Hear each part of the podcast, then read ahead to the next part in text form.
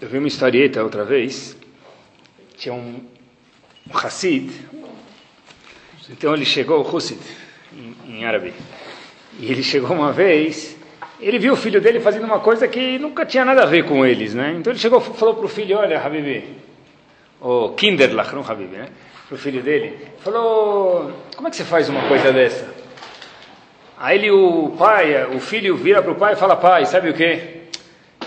Foi Etzerará que me fez errar. Aí o filho, o filho fala para o pai, mas olha, você devia ter aprendido com Etzerará, da mesma forma que Etzerará se esforça para fazer a vontade de Hashem, você também, meu filho, tinha que se esforçar para fazer a vontade de Hashem. Aí o menino respondeu, como todo menino hoje em dia, eles são mais espertos que os pais, falam, olha pai, mas o meu Etzerará não tem um Etzerará sobre ele, e eu tenho Etzerará sobre mim. Então, para ele é mais fácil fazer a vontade de Hashem, de seu Yetzerará, do que para eu, criança, sobrepassar esse Yetzerará. Ramim falam para a gente que Yetzerará sim existe, não é uma invenção de uma imaginação, porém, Ramim falam para a gente que o antídoto, o remédio, a cura para o Yetzerará é única e exclusivamente a Torá. Então, eu queria ver, talvez, um Yetzerará que existe no mundo e para a gente, e o antídoto dele, como a Torá dá o enfoque para isso. Estava um dia olhando no Mikraot Dolot, Mikraot Dolot é aquele Humash com muitos comentaristas. Talvez faz um ano já atrás, isso, ou dois, em Parashat Beshalach, Parashat Beshalach conta a saída dos Yehudim do Egito para Eretz Israel. Quer dizer, eles passaram no deserto, mas o plano inicial era sair imediatamente do Egito para Israel. E tem algo que para mim é surpreendente. Todo mundo conhece uma explicação, tem uma nova. O Pasuk fala para a gente em Parashat Beshalach o seguinte: Vai Beshalach parou et ha'am, velo nicham, Elohim derech eretz plishtim, que karovu, Hashem falou, está escrito que na verdade os judeus estavam saindo do Egito, velo nicham Elohim derech eretz plishtim. Hashem falou, olha, não quero que você passe por, pelos plishtim. Apesar que o caminho mais rápido do Egito para Israel é passando pela terra dos plishtim, Hashem falou, não quero. Por que isso? Porque eles tiveram que dar toda a volta, fazer todo um arco em vez de reto. Diz o Passuco para a gente que Karovu é muito perto. E daí, se é perto é melhor. Porém, diz, diz Hashem que Amar Elohim Peininachem Am Birotam Milchama Veshamu Mitzrayma. Talvez o povo vai ver uma guerra no caminho e vai imediatamente voltar para o Egito, assim está escrito. Então Rashi diz, todo mundo conhece, já que talvez eles vão ver uma, alguma guerra na frente deles, eles vão se assustar, e se o caminho for curto, da mesma forma que a ida é curta, a volta também vai ser curta. Então Hashem não queria que eles tivessem nenhum pensamento de voltar para o Egito, então Hashem fez como o canal do Panamá. Em vez da pessoa passar pelo canal do Panamá, se ele quer economizar, o que ele precisa fazer? Dá toda uma volta, fazer todo um arco. Hashem falou, Velonicham Elohim derech. Hashem falou, olha, em vez de eles irem reto, façam um caminho muito maior, mas que não apareça dúvida alguma que eles voltem para Israel. Porque se a gente for ver do Egito para Israel, ele tem que passar pela costa do Mediterrâneo. Hashem fez toda uma volta, quer dizer, em vez de andarem 100 quilômetros, eles andaram 400 quilômetros. Tudo isso para não passar pelo Eretz Vishtim. Fizeram toda uma volta e acabaram saindo no mesmo lugar. Mas é uma volta muito grande. Por que isso? Então Rashi falou mais uma vez, porque talvez eles vão se assustar e voltar para o Egito. Agora, se eles já tiverem andado muito, vão desviar dos Pishtim, eles nunca vão pensar em voltar, porque o caminho já foi longo. Sim diz Urashi. Só que tem o neto, Rashi teve um dos, um dos netos do Rashi, é chamado Rashbam. Um dos netos do Rashi. Só para a gente saber, mais ou menos, ele veio no ano de 1100, quer dizer, talvez há mil anos atrás, mais ou menos. Ele entende essa, esse pedaço do Humash, esse passuco, de uma forma completamente diferente. Hashem não deixou a gente sair na frente dos Plishtim. Por quê? O Passuco fala que Carovu era muito perto. E daí que era muito perto, qual o problema? Melhor ser muito perto, esse é o caminho, tudo bem. Se a pessoa quer daí, né, parece português, se ele quer daí, daqui, para a esquina do lado, ele vai dar toda a volta, ele vai reto, vai chegar na esquina. Por que Hashem fez o inverso? Por que Hashem fez o povo fazer todo um arco? Então disse o Rashbam para a gente o seguinte. Leksheavou leitorach milchamar etzknan, Kikarovu. Qual o problema de Kikarovu? Veleksheavou letorach milchamar etzknan, itnu rosh veashuvu mitzrayim. O fato é que se eles fossem pelo caminho mais curto de Israel, do Egito para Israel, teria um problema gigante. Porque pelo fato de ser tão perto, Isso talvez faria com que eles voltassem. A qual a diferença entre isso e Urashi? Ele fala o seguinte: o povo saindo do Egito, o que, que fez nos últimos anos na saída do Egito? Eles só presenciaram um milagre atrás do outro, mais do que dez. Dez milagres foram no Egito. No mar, a gente fala na Haggadah de Pesach, teve centenas de milagres. Então o povo está vivendo sobre milagres. O povo viveu as dez pragas. O povo saiu, atravessou o Yamsuf. E o que, que eles iam ver também? Todos eles sobreviveram, os egípcios morreram na frente deles. Eles vão chegar em Israel, vão pensar que é exatamente a mesma coisa. Só que, o que, que vai acontecer se no caminho eles presenciarem uma dificuldade? Eles vão falar. Mas talvez ao contrário, eles vão querer Se eles vão falar uma dificuldade, o que vai acontecer? Fala, puxa, até agora a gente, passou, a gente sofreu, mas agora, desde que Hashem mostrou que ele manda sobre a gente, desde que ele mostrou que ele está com a cela em cima da gente, está montado, a Kadosh Baruch Hu quem manda, nós somos o povo escolhido, indo para receber a Torá, não teve dificuldade nenhuma. Então Hashem falou: Olha, eu quero que eles deem a volta, eu quero que eles passem longe dos, dos porque eles ainda não estão acostumados com dificuldades. E eu tenho medo que eles vão chegar em Israel e na primeira dificuldade que tiver, o que vai acontecer? Eles vão sair correndo. Fala, pera, desde que, nós for, é, desde que a gente se formou como um povo escolhido, não existe mais dificuldade. Dificuldade não faz parte da gente, da nossa vida. Hashem falou, eu estou com medo, que Karovu é muito perto. E se é muito perto, vocês vão chegar num jeito rápido em Israel. Eu estou com medo que não vai haver dificuldades. Por isso Hashem falou, olha, dá toda uma volta. Em vez de andar 100 quilômetros, anda 400 quilômetros. Apesar que o plano não era ficar 40 anos no deserto, mas depois virou. Por quê? Porque Hashem falou: se vocês se acostumarem a não passar por nenhuma dificuldade no caminho do Egito para Israel, eu tenho medo que quando chegar em Israel vocês vão ter dificuldades e não vão saber o que fazer. Por isso diz o Rashbam, diferente do Rashi, o problema é que os Yudim talvez se acostumar que não existe dificuldade. E o Rashbam diz que a pessoa precisa saber que um povo escolhido como nós tem dificuldades. E entre parênteses, talvez a gente possa adicionar que não somente também um povo escolhido, como inclusive, ou com certeza um povo escolhido, se a gente for ver a nossa história, existe dificuldades a um nível nacional, a um nível global, isso também é verdade a um nível pessoal. E é certeza, pessoal, que ninguém procura as dificuldades. A gente vai falar sobre um pouco sobre dificuldades hoje, como a Torá vê isso, mas é, é, com certeza ninguém precisa procurar dificuldades. Apesar que a gente vai ver que tem um benefício talvez nas dificuldades, mas é claro que ninguém vai procurar dificuldades na vida dele. Mas tem dificuldades que todo mundo tem, que elas são inevitáveis. E tem um ponto que todo mundo precisa saber quando a gente fala de dificuldades, aparece em Parashat Rei Sarah, se a gente for ver. Sarah morreu. Quando que ela morreu? O que, que fez Sarah morrer em Parashat Rei Sarah? É famosíssimo isso. É? Muito bem. Está escrito que contaram para Sarah o seguinte: foi ter a queda de Yitzhak, teu filho Yitzhak, você teve com mais de 80 anos de idade, o que aconteceu? Foi para o altar. Quando ele escutou isso, imediatamente ela morreu. Parhanishmat, ela se assustou e morreu. Quando ela escutou sobre a Kedat Yitzhak, ela pensou que ele foi levado como um korban. Tem alguns que dizem que ela não escutou o fim da história, ou que ela escutou indiferente, mas quando ela escutou esse fato, imediatamente ela morreu. Tá bom? Ela se assustou e morreu. Um aluno fez uma pergunta bárbara para mim. Rabino, na Yeshiva estava estudando Parashat Rei Sarah com um aluno, ele fez uma pergunta fantástica.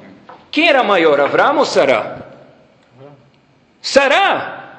Quando teve discussão entre Abraão e Sarah sobre mandar o filho dela Ismael embora de casa ou não, Hashem levantou da cadeira, pegou o microfone lá do Shammai, lá dos céus e falou o seguinte passuco, Kol asher tomar Sarah, Shema bekolá.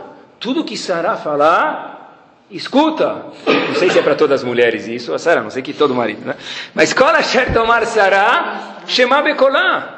Quer dizer, Hashem estava falando, olha Avram, você é um dos avós, um dos patriarcas, porém Sarah em nevoar, em profecia, ela é mais do que você. Cabe aqui a pergunta, disse meu aluno, se Sará era maior em profecia do que Avram Avinu, como pode ser que Avram Avinu aguentou o teste de Akedat Yitzhak? E Sará, que era maior, Hashem testemunhou sobre ela, não é qualquer um, Hashem testemunhou que ela não aguentou, ela escutou que o filho dela ia que talvez ia morrer, ela imediatamente desmaiou e morreu. Tá bom, assim ele questionou. Eu procurei um pouquinho, se a pergunta é boa, Alguém tem que fazer. Ele fez, mas a resposta tem que aparecer em algum lugar. Eu procurei um pouquinho, Rav Chaim Shmulevitz e também Rav Gifter Oshivaditeus fazem a mesma questão. Eles dão uma resposta bárbara que fala sobre dificuldade, é o que a gente está falando hoje. Sará era maior do que Avram Avinu. Porém, tem um, uma condição, um ponto aqui que a gente esqueceu. Para quem foi dado o teste? Para Avraham ou para Sarah? Avraham. No momento que o teste foi dado para Avraham, Avraham tinha a cor, tinha a força, tinha a capacidade, o poder de sobrepassar esse teste. Sará, repito, que era muito maior do que Avraham vindo em profecia. Imagine de novo, Hashem testemunhou sobre ela, porém está escrito, olha, Sará não tinha essa força. Portanto, no momento que ela escutou o teste do filho dela, imediatamente ela morreu. Ou seja, diz Rav Gifter Achaim Shmulevitz, o seguinte, Cada pessoa, quando ela tem um teste na vida, Kadosh Baruch dá para ela as ferramentas que ela precisa. O vizinho dela talvez não vai ter. Fato é, de novo, que Sara era mais forte, maior em profecia, ela não tinha esse teste e ela acabou até morrendo. Kadosh Baruch dá o teste para a pessoa, cada um conforme as habilidades que ele tem. Nas palavras do Talmud, está escrito, Eina Kadosh Baruch Hu im bene Adam. Hashem não abusa de ninguém. Se Hashem pediu para você andar 100 por hora, é que você consegue. Para o outro 80 porque ele consegue. Hashem nunca pede de 1.0 dirigir como uma Ferrari. E não espera que uma Ferrari vai dirigir como um carro 1.0 álcool com o ar-condicionado ligado. Mas ela não está preparada para Não, porque o teste foi dado para Avram Avino com o filho dela, não com para Sarah. Por isso que Sarah, ao escutar isso, ela morreu. Ela não tinha a chave de fenda, o martelo, as ferramentas para passar essa, essa, esse teste. Quer dizer, ter um nível mais alto de profecia não quer dizer que o teste do outro vai conseguir ser fácil para você. Esse é o Hidush. Né? Tem uma história que eu escutei uma vez, que contam que tinha um cavalo, ele caiu no poço. No cavalo caiu no poço, ele começou a chorar, Razito. Né? Chorar do jeito dele. E aí, o que, que fizeram? Cavalo velho, lá todo mundo vê o cavalo chorando. Então na roça vai todo mundo Kadish lá e começa a jogar areia em cima do cavalo. Pelo menos vai enterrar ele lá dentro. Vai fazer o que com o cavalo? Então estava todo mundo triste. Olha, puxa, Razita, o cavalo da nossa fazenda, da nossa aldeia. Todo mundo conhecia ele, levava a gente para escola, trazia leite, levava jornal, trazia pão. Tá bom, fazer o quê? Tudo na vida tem um começo, meio e fim. Pegaram o cavalo e começaram a jogar areia. Cada um vai lá jogar areia. Um falava para suco, terrilim, jogando areia, aleluia, mata o cavalo, Kadish, todo mundo. Aí de repente foi subindo, o choro do cavalo parou. Então, um tempo, Razito, deve ser que fui eu que dei a última atacada e matei o cavalo afogado lá dentro. Parou, começaram a jogar mais e mais terra, de repente, quem está subindo lá? O cavalo. O que aconteceu? Esse mesmo cavalo, em vez de ser enterrado pela areia, cada areia que vinha, ele dava uma balançada e areia para o lado. Só que quando joga areia, o nível sobe. Em vez de estar num buraco, o cavalo de repente sai desse buraco, pessoal. Daqui, talvez a história pareça história de criança, mas não é. Tem um mussar aqui, uma lição aqui fenomenal. Na vida, quando a pessoa está dentro de um buraco, dentro de um teste, todo mundo tem testes, não um, não dez, vinte, talvez trinta por dia pelo menos. Diversos testes. Tem testes maiores e menores. Mas a pessoa pode resolver na vida receber areia, pessoal, e essa areia parar em cima da cabeça dele, e ele ficar lá para dentro do buraco, como era o que imaginavam que acontecesse com o cavalo. Ou a pessoa pode pegar areia e usar essa própria areia para subir e se elevar. Alguns exemplos importantíssimos que acontecem talvez com a gente, eu fiquei pensando bastante. Rabino, não consigo mais olhar para aquele indivíduo que senta do meu lado da sinagoga. As pessoas ligam e falam, o que aconteceu? Então, desculpem, mas 90% é a imaginação das pessoas. Nem existiu, mas tudo bem. Ele não falou oi. Aí a pessoa tem duas reações, e acontece isso muito, tá? A gente acaba escutando, podia chamar Rabino de Kotela Maravi. A gente acaba escutando um monte de história, é claro que eu nunca vou falar nome para vocês, vocês nem vão saber quem é, mas a gente escuta isso. Aquele indivíduo me falou oi. Quantas reações você pode ter? Você pode ficar que nem um cavalo afundado lá embaixo, ou pode subir com a areia. Ele não te falou oi. Eu posso agora ficar bravo o dia inteiro. Acabou, ele anda lá, parece Hamor do Aman passando na rua. Não consegue falar oi para ninguém, porque uma pessoa não falou oi para ele. Bom, talvez o indivíduo de verdade errou. Tem pessoas que falam, puxa, agora é uma oportunidade de eu reafirmar minha autoestima. Eu sei quem eu sou, independente se ele falou oi para mim ou não. Eu posso ficar lá embaixo que nem o cavalo subir, pessoal. Todo mundo tem dificuldades na vida, o objetivo das dificuldades é que a gente suba e não fique lá embaixo. Me permitam mais dois ou três exemplos. O elevador demorou. Meu marido, minha esposa, esposa demorou para chegar. Eu fiquei esperando lá embaixo, todo mundo passando. O, o meu amigo foi para a sinagoga, voltou, estava esperando ainda. Que vergonha, eu passei que está esperando minha esposa. Ele foi, voltou, Shaharit Minhar, Vitor, estou lá parado ainda. Vergonha! Então, o indivíduo tem relação de verdade ficar chateado. Então ele pode fazer o que, pessoal? Ou falar, uhul, agora é uma chance para mim trabalhar meu Idatakass nesses 15 minutos. Segura a panela de pressão aí, vira a tampinha lá em cima, deixa escapar, vê se eu consigo ficar um dia sem ficar nervoso. Subir que nem um cavalo. Ou ele pode ficar lá embaixo, e o que acontecer, pessoal? Oh, mostra, ele vira agora o incrível Hulk. O pessoal pode escolher. Cada teste que a pessoa tem, ele pode ficar lá embaixo ou pode subir. Quando não deixam alguém entrar na sinagoga, aconteceu isso comigo. Eu fui numa outra sinagoga, me pediram para dar um shiur e nunca, nunca tinha ido lá. Então, o moço na porta me barrou. Falou, tu tem barba aqui o Mohammed lá que vai fazer terrorismo, tem, tem barba aqui o que quer dizer isso? Careca, igual eu, o que, que adianta? Não adianta nada. Então, tinha duas reações. Como? Sou rabino, vim da palestra. Aí quebra o disco e vira um majnum na frente. Ou, tá bom, posso falar, olha, você é um bom segurança, Hazakobaru. De verdade, ele está fazendo o papel dele.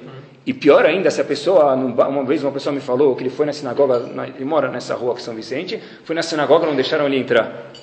O que eu devia falar para ele? Por que não deixaram entrar? Porque não me conhecem. É uma vergonha, se não te conhecem na sinagoga, começa a frequentar a sinagoga. Ele começou a falar, como? Me deixam entrar na minha própria sinagoga. Se a pessoa vai na sinagoga, é possível que não deixe ele entrar? Deve ser que ele não vai. Quer dizer, a pessoa em toda, reação, em toda ação tem uma reação, pessoal, e a gente escolhe. Toda dificuldade que existe na vida, a pessoa pode decidir subir com isso, ou pode decidir ficar lá embaixo. Sabe que um amigo meu me contou, que olha, esse foi um teste grave mesmo, difícil. Ele estava em Israel, e ele é uma pessoa, os pais dele não têm não, não tem muitos meios econômicos, então ele estudava lá, ele tinha 50 cheques de calim de mesada para gastar. Por mês, 50 por mês. 50 shkalim dá o quê? 10 dólares. Uma vez ele estava nas férias e resolveu com, com um amigo dele para uma praia separada, lá tomar sol nas férias. Ele chega lá, compra protetor solar, pagou 20 shkalim, com o protetor no bolso e tal. Aí ele chega lá, vem um Hassid pedir para usar o protetor dele. Então ele falou, talvez ele pensou no nosso shiur, falou, olha, tem duas chances, ou ficar bravo, ou usar, dar o protetor para ele. Aí ele falou, tudo bem. Ele falou, olha, puxa, Leshem Yehud Kutchaberia fazer mitzvah de Hesed. Uh, deu o protetor do cara. No que ele dá o protetor, o Hassid fala para ele, olha, posso passar nos meus filhos? Pode. Ele vem com oito filhos. Então, na verdade, é um teste difícil esse, pessoal. Né? Depois ele até me contou que ele foi nadar no mar, ele estava nadando e passou, não acreditem se quiser, ele começou a mexer, sentiu uma coisa, 20 shkalim. Pegou, era o preço do... do... Então ele olhou para cima e falou para Kadosh Baruch, olha, já que eu vou achar eu não quero perder minha mitzvah por 20 shkalim, se eu vou achar que eu ache 10 mil ou 100 mil, né? Mas é um teste, a pessoa sempre, ele pode fazer um reset na vida. Que ele pode falar, oh, tomara que ele não apareça na minha casa, se Deus quiser, ele faz telim para a mitzvah não aparecer. Ou ele pode falar, olha, puxa, a chance, e a chance vai ficar para sempre, para a eternidade. Tudo na vida a pessoa pode subir ou não. Quando aparece uma crítica na frente dos nossos olhos, pessoal, e essa é difícil, a pessoa pode ficar agora emburrada. Espera aí, se alguém que te deu a crítica gosta de você, e não era alguém só para te incomodar, essa crítica pode ser usada para que você suba na vida. E daí por diante. E tem um exemplo último, bem radical, como que a gente pode re reagir em cada teste como a gente quiser. O exemplo é o seguinte: eu já escutei, você deve ter escutado diversas vezes, inúmeras vezes, o que acontece com uma pessoa. Aconteceu agora nesse voo de Manaus, da Gol, que caiu e morreram mais de 150 pessoas. Um deles era um Yudi. Só que não foi. De Brasília para Manaus, e Yodi não foi. Porque estava começando a cumprir Shabbat, e o avião ia chegar às 6 horas da tarde, ou 5 horas, em Manaus. Se você escuta uma história dessa e você estava nesse avião e não vai, tem duas reações. Ele não embarcou por causa do Shabbat. Porque talvez ia chegar no Shabbat, não sei nem se era certeza. Tem duas reações que a pessoa pode ter. Puxa, Hashem salvou minha vida, tem uma mensagem que eu preciso acordar. Tem outra pessoa que escuta isso, o que, que ele faz? vai colocar um real na tzedakah e vai embora. A vida dele continua igual. Quer dizer, o que, que muda, pessoal? Não desmerecendo um real dele, vai dar o zerruto para ele. Mas uma mensagem bomba dessa, uma bomba dessa, a pessoa precisa acordar. Ou seja, tudo na vida, Kadosh Baruch para gente, diz para a gente, a pessoa tem como reagir e que escolhe. E o ponto que a gente falou é que Sará conseguiu passar isso, Avram não. O contrário, desculpa, Avram conseguiu e Sará não, porque Avram tinha os kelim tinha as ferramentas. Toda pessoa que tem um teste, ele tem a possibilidade de passar. Senão Hashem não teria dado o teste para ele. vou contar uma coisa pessoal para vocês. Um aluno meu me perguntou se hoje eu conseguiria viajar de novo e morar 10 anos nos Estados Unidos, que nem eu fiz quando era antes de casar e uma parte durante casado. Será que você conseguiria ou não? Eu falei para eles, olha, eu não tenho vergonha de dizer, mas hoje eu não teria força de fazer isso de novo. Hoje, se me pagassem 10 milhões de dólares, ou 100 cada um, eu não iria, eu não iria por 10 anos. Vocês não sabem quanto eu estou ganhando. Não, brincadeira. Ou tem que editar essa parte na fita depois. Então, na verdade, de verdade, o, o clima frio, as pessoas eram muito diferentes dos brasileiros. Eu, eu pastei muito lá. Chutou que machmal. Foi difícil. Eu não conseguiria fazer isso hoje. Mas se alguém me desse 100 milhões para vender essa experiência, eu não venderia. Meus alunos falaram, como pode ser que hoje você já estudou mais, hoje está mais velho, tem família, você não conseguiria? Eu talvez acho que essa é a resposta. Muitas vezes na vida, Kadosh Baruch Hu dá o teste para a pessoa na hora que ele acha que a pessoa consegue, ele dá a força que a pessoa consegue. Depois, a pessoa não consegue mais porque ele não tem mais essa força, porque Hashem tirou a força que ele ia dar para ele, porque o teste não é mais para ele.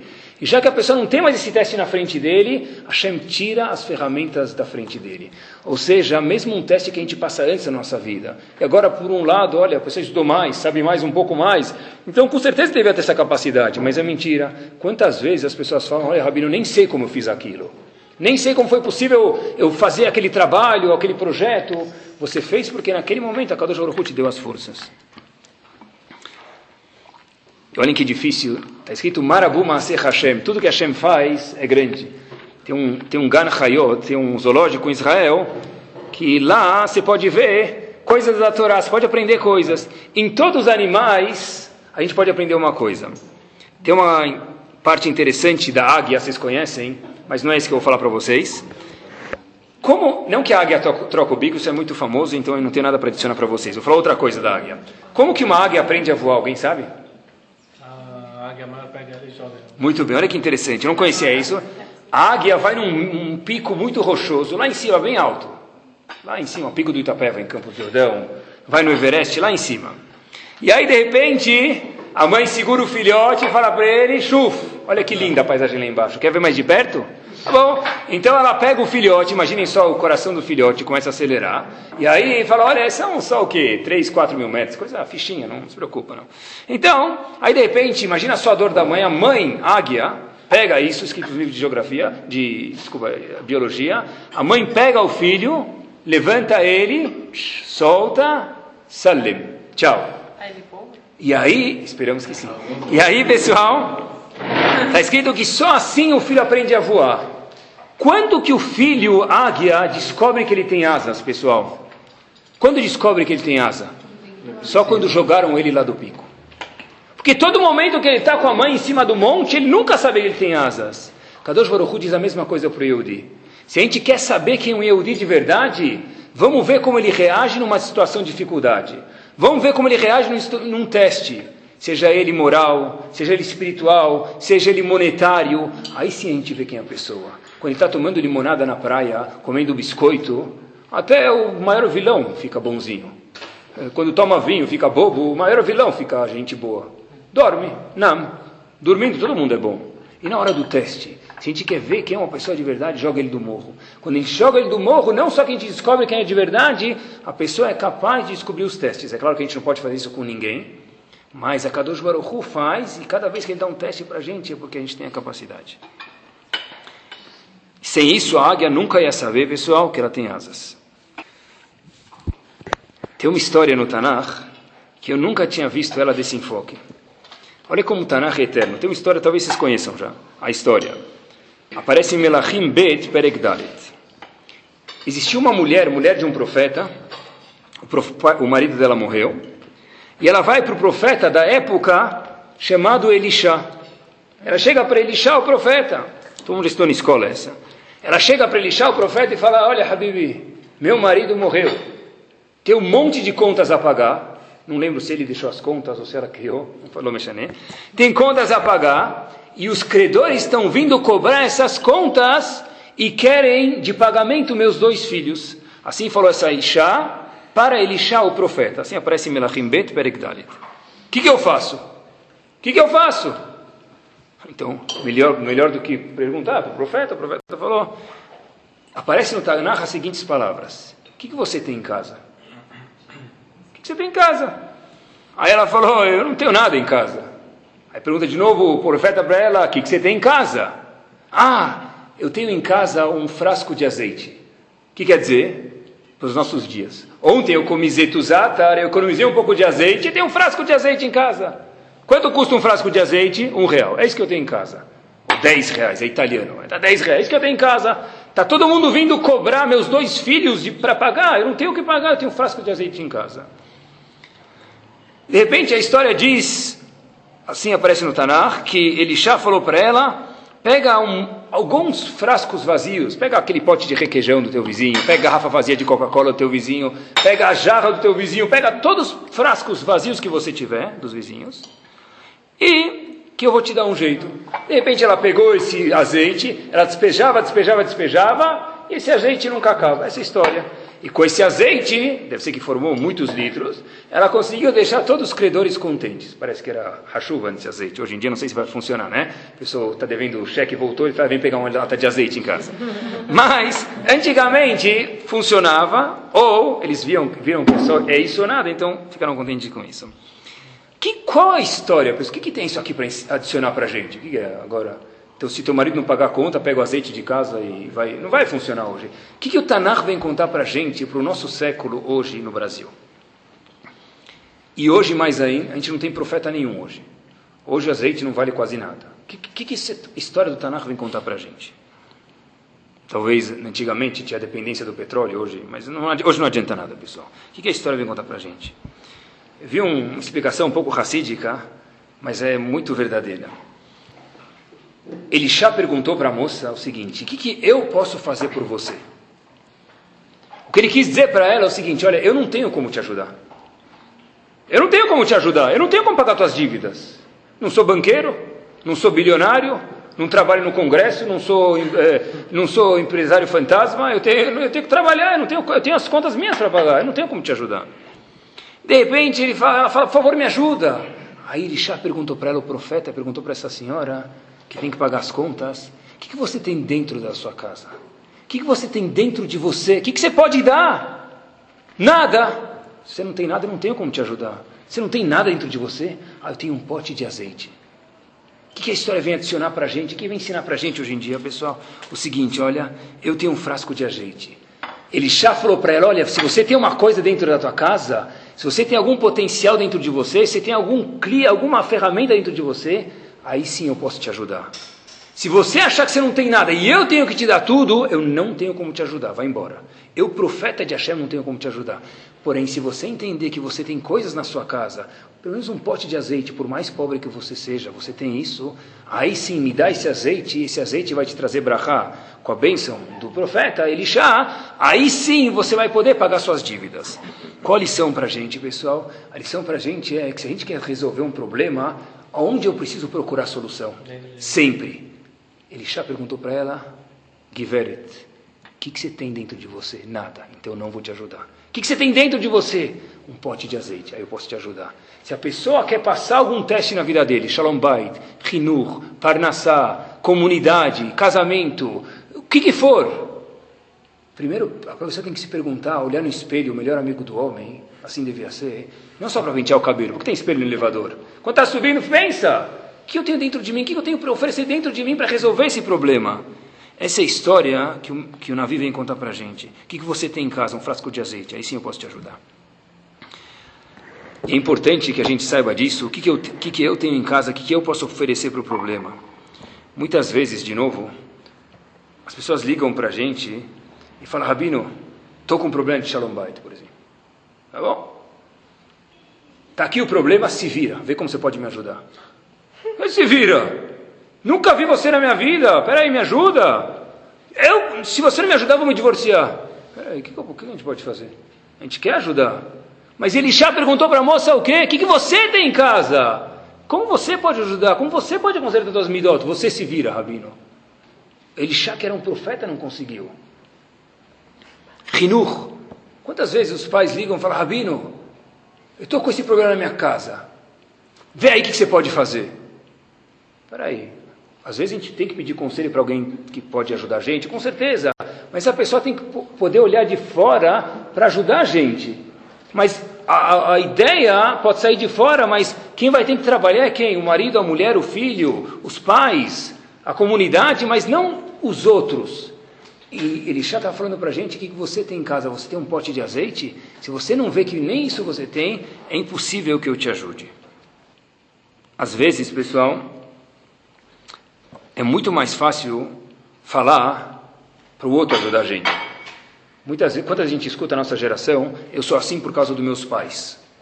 Eu sou assim porque meus pais são assim. Eu não tenho shalom bait porque meus pais não tinham. Eu não cuido bem dos meus filhos porque meus pais não cuidaram bem de mim. Ele já perguntou para ela de novo, uma lição milenar: o que, que você tem em casa? Como você pode ajudar a resolver essa dificuldade? Muitas vezes gente, as pessoas falam é culpa da geração, da sociedade, não tem segurança, mas, de novo, pessoal, esse é o mundo que a gente vive, esse é o teste que a gente tem, e com esse teste, a Kadosh Baruch que a gente vai para frente. Tem um Rav que faleceu, ele tem um livro chamado Share Munim Ravrot, ele fala uma coisa bárbara, a gente fala tudo disso na Tfilah, ele explica de um jeito diferente. Altiftechu bindivim, bevenadam shen loteshua, tradução, não acredite em pessoas nobres, por quê? Porque no fim ele não tem salvação. Não adianta ficar beijando a mão dele. Respeita ele, ele merece respeito. Mas adianta você ficar beijando a mão dele por quê? Porque, olha, você tem que acreditar em Hashem. Talvez ele seja um mensageiro de Hashem. Não acredita nos bendivim, pessoas nobres. Respeita ele sim, mas não precisa colocar tua confiança neles. Por quê? Porque ele não tem salvação. A salvação de verdade vem de Akadosh Baruch Hu. Explica Ravrot nesse livro Sharimunim algo bárbaro. Isso acontece muito, ele diz, na geração dele, imagine hoje. As pessoas, o que, elas fazem? Eu, na verdade, estou no meu jeito em Ruhaniut, espiritualidade. É, quando vem o Rabino, eu peço brachá e com isso eu resolvo tudo. Rabino me dá brachá. Diz Ravrot, altiftechu ben divim. Você não pode acreditar nos divim, divim são os gigantes da geração, que merecem kavod. A gente pode pedir brachá para eles. Porém, divim você não pode depositar, falar, eu vou chegar no Lamabá, que eu vou apresentar para Hashem, que eu ganhei brachá do gigante de Bnei Israel. Isso vai te ajudar, mas isso não é o que você pode apresentar depois de 120 anos. Por quê? Para quem isso serve? Bevenadam Shem Loteshua. Acreditar, acreditar em pessoas em brachot, isso só serve para Benadam Shem Loteshua, uma pessoa que ele próprio não é autossuficiente. Ou seja, não que Deus me livre, a gente não tem que pedir brachot. A gente tem que respeitar e apreciar e sim pedir brachot. Mas isso não pode ser a vida da pessoa. Sabe que sempre que iam pedir brachá para Moshe Feinstein, Zecher Tzadik Vegadosh de brachá, ele falava, olha, eu vou dar brachá para vocês, mas a maior brachá vocês têm sozinho. Estudar Torá, cumprir Shabbat. Altiftechu divim. O Yodi tem que pegar, não depender dos outros, mas ser autossuficiente. E a Kadosh Baruch Hu falou para a gente que cada um de nós é autossuficiente, pessoal. Quando Hashem fala para a gente sobre Shabbat, cada um no nível dele, quando Hashem fala para a gente sobre Tarat Mishpachá, apesar da nossa geração, mas a mitzvah existe do mesmo jeito que foi dada no Har Sinai, quando Hashem fala para a gente sobre estudo da Torá, Hashem diz para a gente, olha, muitas vezes a pessoa fala, mas como que eu vou cumprir leis de pureza familiar do homem e da mulher em casamento? Como é possível fazer uma coisa dessa? Século 21 não existe, algumas sim, outras não. Kadosh Baruch se ele deu mitzvah para a gente, se ele deu o teste para a gente, não tem uma pessoa no mundo que não tem essa força. Sara não teve o teste, apesar dela ser uma profetisa, ela não conseguiu aguentar o teste porque não era para ela. Porém, todos nós, cada um tem o teste que ele consegue passar. Não tem uma mitzvah que o Yudi pode se abster e falar, essa mitzvah eu não tenho capacidade. Porque a Kadosh Baruch deu para todo mundo e todo mundo tem assim essa capacidade. Eu vi uma história que aconteceu mais ou menos em 1820. Olha como o Yehudi pode escolher que reação ter para qualquer adversidade na vida, qualquer dificuldade. Como a gente mencionou antes no cavalo, ele pode ficar embaixo ou subir. Tem um, um Rav, Rav Israel Mirujin, Rav Hassidico famoso, 1820, já faleceu.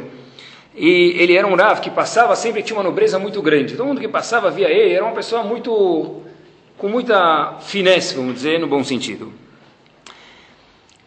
Simchat Torah, ele chegou e começou, estavam esperando o Rabino chegar, esse Reb, Reb Minujin, chegar para fazer Simchat Torah. De repente chegou, Simchat Torah para começar às nove, o Rav chega, fala que não pode começar. 9 10, 9 20, 9 meia, 10. E quem já foi no lugar racídico não se pergunta nada para o Rebbe. Se olha para o Rebbe, se questiona na cabeça, mas nunca se pergunta. Então, ficaram olhando para o Rebbe, o Rebbe não começou a dançar, ninguém dança, todo mundo está começando a adormecer já, sem Torá, ninguém começa a dançar. De repente chega, fala o nome da história, porque faço questão com a história verídica, Herschel, e o filho dele era Baruch, Milchiger. Por que ele é chamado Milchiger? Porque era o leiteiro da cidade, esse é o nome dele. De repente chega o leiteiro, chega o leiteiro, chegando pior do que vaca, me permitam, estava cheirando queimado. Chega ele com o filho dele, né, o Baruch, filho dele, sete anos de idade, de repente, segurando um rumacho pequenininho, o Rebbe levanta da cadeira, Rebbe Israel Mirujin, pega os dois, começa a dançar, chama todo mundo, começa a Simchat Torah. Aí, naquela noite, os Hassidim falaram, olha Rebbe, a gente nunca pode perguntar nada, mas é impossível. Então, uma hora e meia esperando o leiteiro chegar para dançar com o filho dele com o rumash. O que aconteceu? Rav Israel Mirujin falou, desliga a música. Apesar que Simchat Torah não pode ligar a música, mas é, fiquem quietos um minuto eu vou contar para vocês o que aconteceu. Israel Mirujin diz que ele escutou quando ia começar Simchat Torah, às nove, na hora proposta, ele escutou que a casa desse leiteiro estava pegando fogo. Ele sabia que o filho do leiteiro é uma pessoa muito especial, então ele estava esperando por eles. Pergunta a Mirujin o que aconteceu.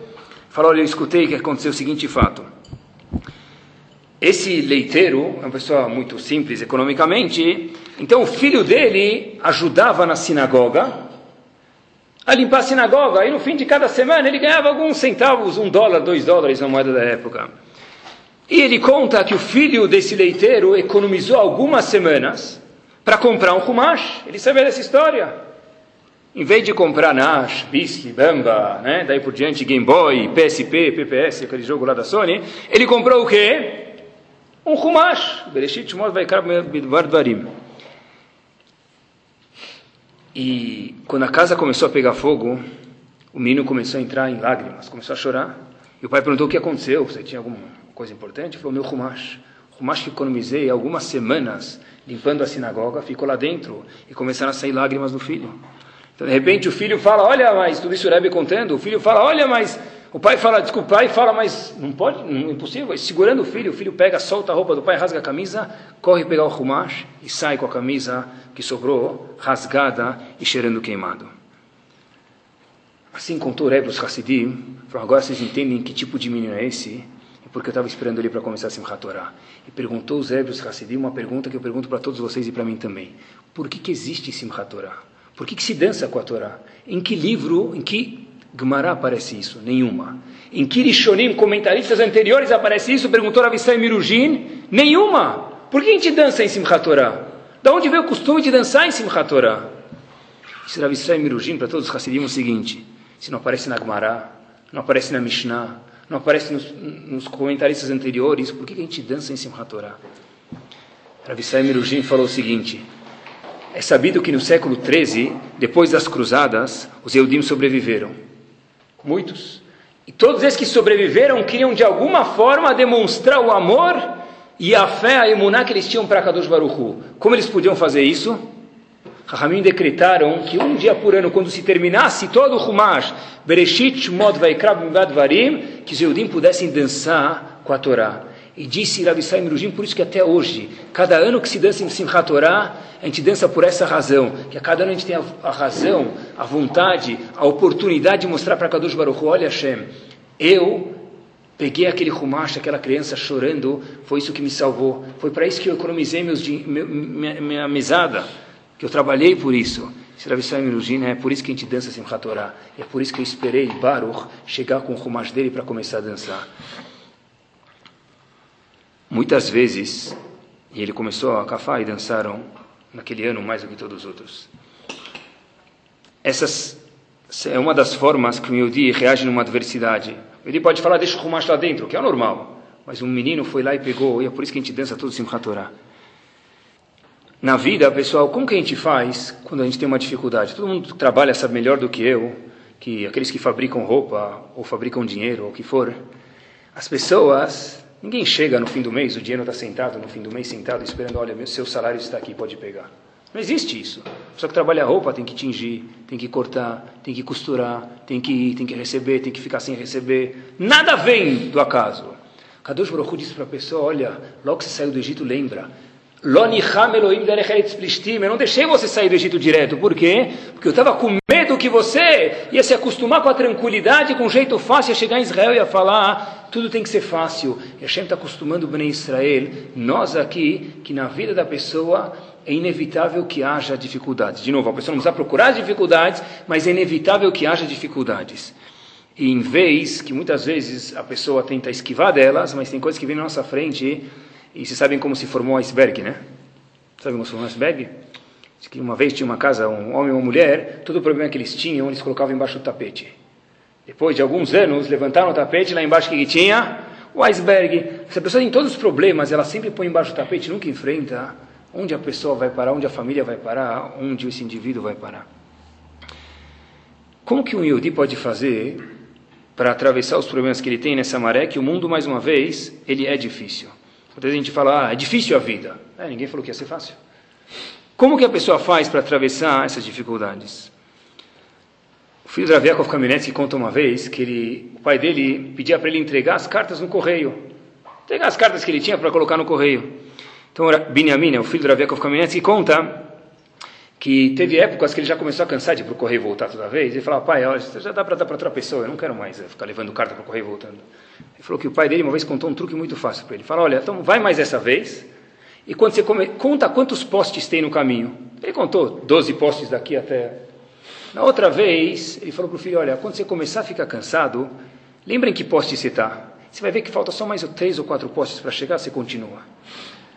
Disse ele que o pai dele ensinou para ele uma coisa muito interessante. Quando a gente tem um problema na vida, aprende a dividir o problema. Não olha o problema num todo. Peraí, pega esse problema, pega ele, divide em três, em quatro e veja.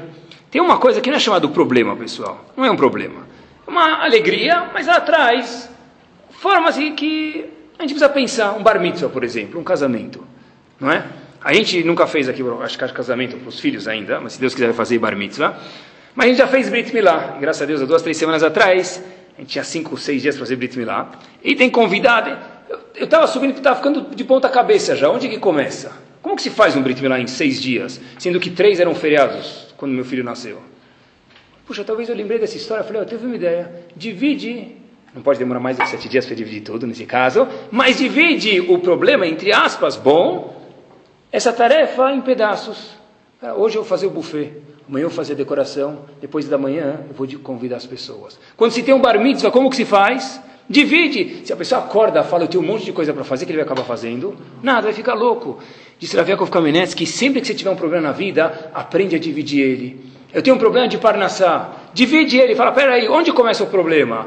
Como que ele é o problema? Define ele, divide ele. Não...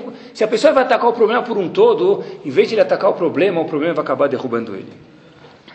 E o último ponto já que a gente está falando de problemas, dificuldades, não problemas, que não se fica meio depressivo, né? Mas é dificuldades.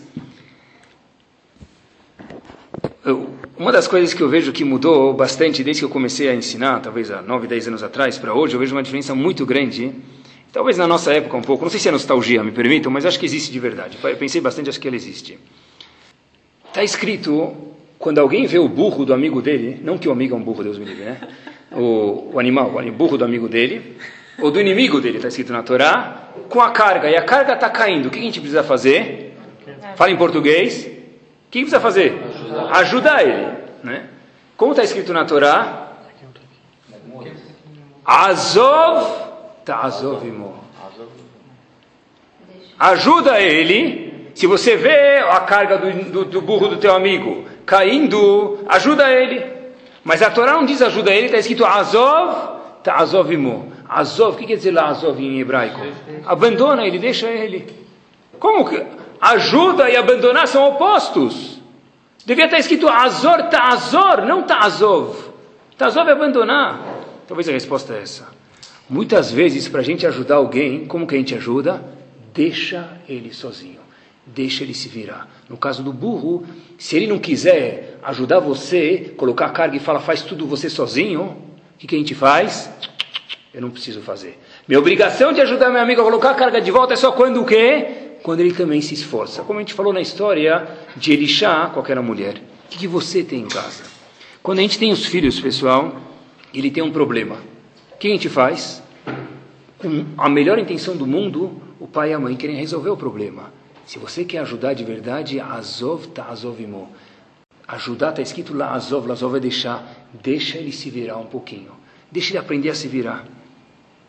Escutei uma vez uma entrevista de um psicólogo famoso. Ele falou que muitas vezes as mães vinham no consultório dele pedindo para ajudar o filho, algum problema de educação. Falou que muitas vezes a mãe, o sapato do menino desamarrava, a mãe ia correndo para amarrar. Se teu filho tem oito anos de idade, você não deixa ele amarrar um sapato, como é que ele vai se virar na vida? Para ajudar de verdade, precisa ovas às vezes, deixa ele fazer sozinho, sai da cena, olha atrás do vidro. A Kadosh Baruch é chamado Metzitz Minacharakim, a Kadosh Baruch olha para a gente do buraco da fechadura, deixa a pessoa se virar um pouco, pessoal. Quantas crianças não sabem que existe ônibus hoje em dia? Eu não sei se, tá bom, hoje em dia é perigoso, pode ser, mas... Uh, tem motorista que vai e motorista que volta, né?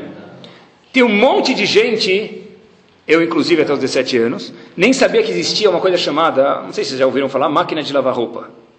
Eu lembro a primeira vez que eu fui para os Estados Unidos e começou a acumular roupa, eu estava esperando alguém passar no quarto, minha mãe, Arine Caparato escavar, passar no meu quarto, pegar minha roupa para lavar, mas estava nos Estados Unidos e, amigo, se você quiser, você pega aquele um real, troca em quatro moedas de quatro quarters, põe na máquina e lava. E quando eu lavei, não sabia que não podia lavar branco e azul junto, e ficou tudo branco, azul, azul, branco, eu parecia um pinguim no dia seguinte, né? Mas, o que, que se faz? Eu não sabia que existia máquina de lavar. Então, Baruch Hashem, a gente tem a Bracha Benção, que mil vezes que Hashem continua a dar para a gente.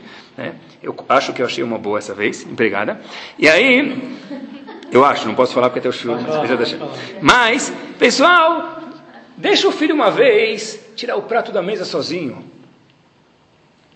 Né? Baruch Hashem Nishivá, a gente, os alunos, a gente tenta, pelo menos que eles tiram o prato e põem na, na bancada lá. Deve ter filho que levanta e olha para o prato, puxa, será que tem asinha? É da ou é daquela... Nunca tira o prato da mesa. Então, a Kadosh Baruch Hu fala para a gente, olha, Azov tá Azov. Claro que não falei para a mulher deixar o marido, né? Lavar a louça agora, porque não sei se vai dar certo. Mas algumas coisas, a pessoa, se ela quer ajudar de verdade, e eu sei que essa é a intuição da mulher e do homem, não é fazer tudo. Não é fazer tudo. Se, pessoa, se fazem tudo para ele, acontece que pode acontecer que a pessoa depois, no, acontece no casamento, e acontece isso, pessoal. Puxa, Rabino, esse casamento não é para mim, porque teve um problema. Peraí. Uma vez, uma pessoa me contou isso, ele presenciou que um, um Rav falou que ele foi num, no Betamidrash, ele viu o aluno dele cabisbaixo, Razito. Então ele falou para ele, que aconteceu? Aí ele falou, olha, Rabino, casei, sabe, faz pouco tempo, já está... Aí ele falou, Rabino, o que, que você tem a dizer? Ele falou, olha, Mazel Tov, você está casado? Aí o Rabino falou para o aluno, mas como eu posso te ajudar? O menino falou para o aluno, Rabino, eu vou te contar o seguinte, ele falou assim: a história aconteceu em inglês. She squeezes and I roll. Ela aperta e eu enrolo.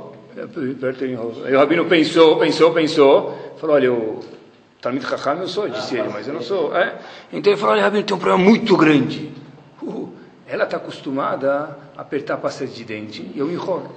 É um problema grande, né? Todo mundo já passou por isso, eu espero. Ah, é um problema grande. E eu não sei se essa esposa é para mim. História que aconteceu.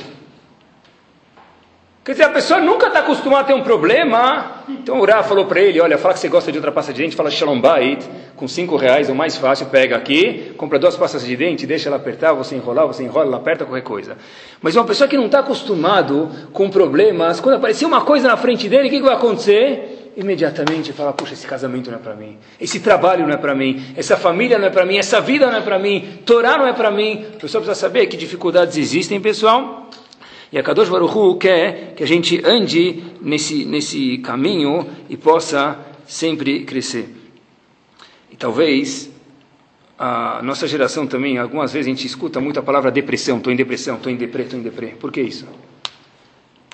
Deve ter muitas razões, mas por que, que a pessoa está tá em depressão? Por que ele está tanto em depressão? É? Está vazio, tá certo, né? Então a televisão, tudo tá. É, quanto, um, quanto uma batata frita e um filme pode encher, preencher a vida da pessoa? Tá certo, mas que mais tem que isso? Eu, talvez seja, pessoal, nós somos muito frágeis. Qualquer, se eu pegar e plantar uma árvore, ela enraizar no chão, pode passar um vento de 20, 100 km por furacão não, mas um vento de 100 km por hora, 80, não sei, ele não faz a árvore cair. Mas uma plantinha que está mal presa no chão, qualquer vento que passar derruba ela.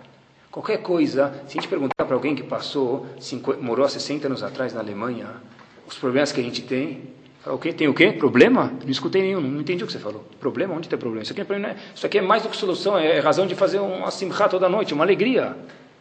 Porque se a pessoa não está acostumada a ter problemas, se, se a pessoa não... Imagina que tudo na vida é um mar de rosas, então muitas vezes a pessoa pode falar e está em depressão por qualquer coisa, pode ter dificuldades. A Torá diz para a gente, Azov ta Azov imo. Vou escutar uma frase. Mais, mais necessário do que a inspiração, é necessário a transpiração. Repito, mais necessário do que a inspiração, eu quero, eu quero, preciso colocar a mão na massa, transpirar e passar as dificuldades. Como que surgiu a Gemara Arthur? Alguém conhece a história? Então, vou contar para vocês. Tem uma Gemara em inglês, independente agora se é bom, se é ruim, é bom para alguns, não tão bom para outros, independente, não, não é o ponto do nosso de ouro. Tem uma Gemara, o Talmud inteiro, ele foi traduzido para o inglês, tem parte dele em francês e parte dele até para o hebraico mais fácil. Independente agora de novo, se é bom, se não é bom. Pra, com certeza é um trabalho bom, mas é, para um Bahur Shiva talvez não é louvável. Tem um indivíduo chamado Mr. Sossenchin, ele está vivo. Não tentem repetir esse nome. Tá? Toda a arte na capa está escrito. So, é, whatever. Está escrito esse nome lá. E esse, esse senhor conta como que ele... O que, que fez ele doar? Ele, ele não estudou em Shiva, o pai dele não estudou em Shiva, o avô dele não estudou em Shiva, os filhos dele não estudou em Shiva que fez ele doar 25 milhões de dólares para Artscroll para acabar o Talmud inteiro e explicar esse Talmud.